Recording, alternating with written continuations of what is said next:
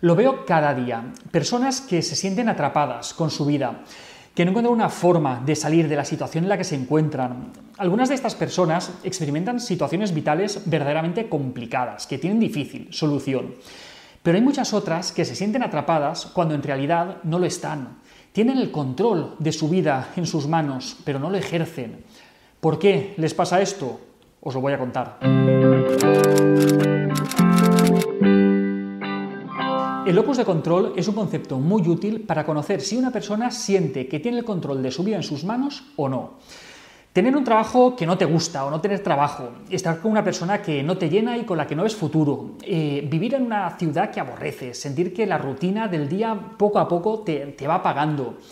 Son sensaciones que en mayor o menor medida todos hemos tenido en un momento u otro. Pero ante estas sensaciones tienes dos opciones. O bien currártelo para conseguir un cambio o dejarte llevar la corriente. En psicología solemos utilizar el concepto de locus de control para referirnos a la percepción que tiene una persona acerca de dónde se localiza el agente causal de los acontecimientos de su vida cotidiana. O dicho más sencillo, sería el grado en el que una persona percibe que el origen de lo que pasa en su vida y de su propia conducta es interno o externo a él, es decir, si es controlable o si no es controlable.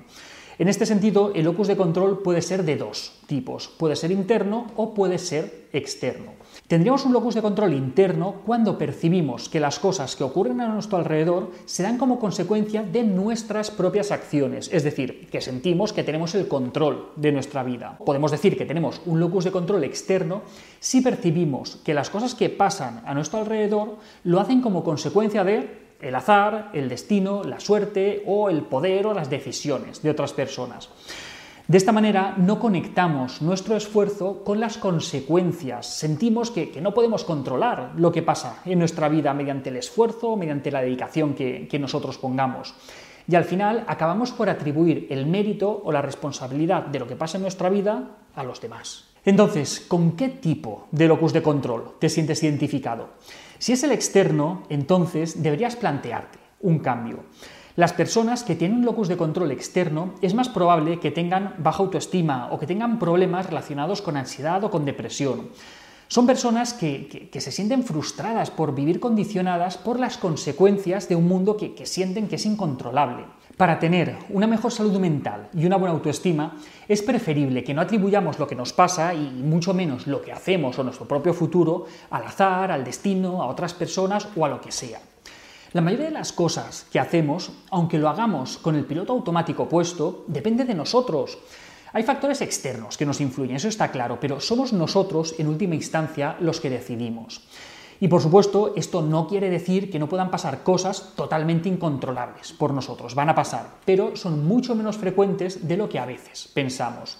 Un accidente, una enfermedad, que se nos caiga una maceta en la cabeza, pero en este sentido, lo más importante es diferenciar entre lo que podemos cambiar y lo que no podemos cambiar, porque a veces malgastamos un montón de energía dándonos cabezazos contra la pared, intentando cambiar cosas que no podemos cambiar. Pero es que mientras tanto estamos dejando de lado muchísimas otras cosas que sí que dependen de nosotros y de nuestro esfuerzo. Por ejemplo, Podemos emplear toda una tarde en lamentarnos por la mala nota que hemos sacado en un examen, pero eso es algo que ya no se puede cambiar.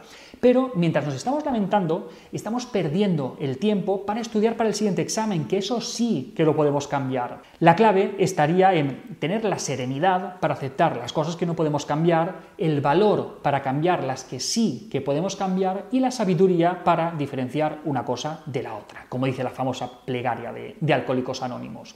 Precisamente a eso le dedicamos otro vídeo hace tiempo y le llamamos aceptación, fortaleza y sabiduría. Buscadlo, que lo tenéis por ahí. Pero por otro lado, también es importante diferenciar las situaciones en las que no podemos hacer nada de aquellas situaciones en las que no queremos hacer nada. Y también le dedicamos un vídeo a este tema. Y es que es necesario hacer esta diferenciación para evitar caer en la autocomplacencia. Al final solemos actuar por motivos de coste-beneficio. Si los costes superan a los beneficios, no vamos a hacer nada. Pero si los beneficios superan a los costes, nos lanzamos a la acción. Por ejemplo, si tienes fobia a los espacios cerrados, puedes decir que no puedes subir en el ascensor porque tienes fobia. Pero quizás sería más adecuado decir algo así como que El malestar que anticipas ante la idea de subir en el ascensor no te compensa por el simple beneficio de no cansarte al subir andando los pisos, por ejemplo. La cosa es que el coste de subir en el ascensor, tener una crisis de pánico en el peor de los casos, es muy superior al beneficio que tú anticipas que puedes obtener, el no cansarte al subir andando. Pero si cambiamos las condiciones y, por ejemplo, alguien te hace subir al ascensor a punta de pistola, por mucha fobia que tengas, como el balance coste-beneficio ha cambiado, es decir, crisis de pánico frente a morir, al final vas a subir en el ascensor. La vida está llena de situaciones inciertas y si queremos avanzar, si queremos lograr éxitos, debemos arriesgarnos. Y arriesgarnos implica aceptar la posibilidad de que podemos equivocarnos, de que podemos meter la pata. Si evitamos de forma constante el riesgo, en verdad lo que estamos limitando es nuestras posibilidades de conseguir nuestros objetivos. Recuerda que tú tienes el control de tu vida, tienes tu vida en tus manos. No eres como un tren que va avanzando siguiendo unos raíles y que solo puede parar de vez en cuando. Eres más bien como un buen todoterreno que en cualquier momento puede salirse de la carretera y que puede crear su propio camino. Y si no lo haces, quizás sea porque no quieres mancharte de barro, pero no porque no puedas. Tienes mucho más margen para cambiar las cosas, mucho más del que piensas. Y hasta aquí otra píldora de psicología. Si os ha gustado tenéis muchos más vídeos y artículos en el canal de YouTube y en albertosoler.es. Y en todas las librerías nuestro libro Hijos y Padres Felices. La semana que viene más. Un saludo.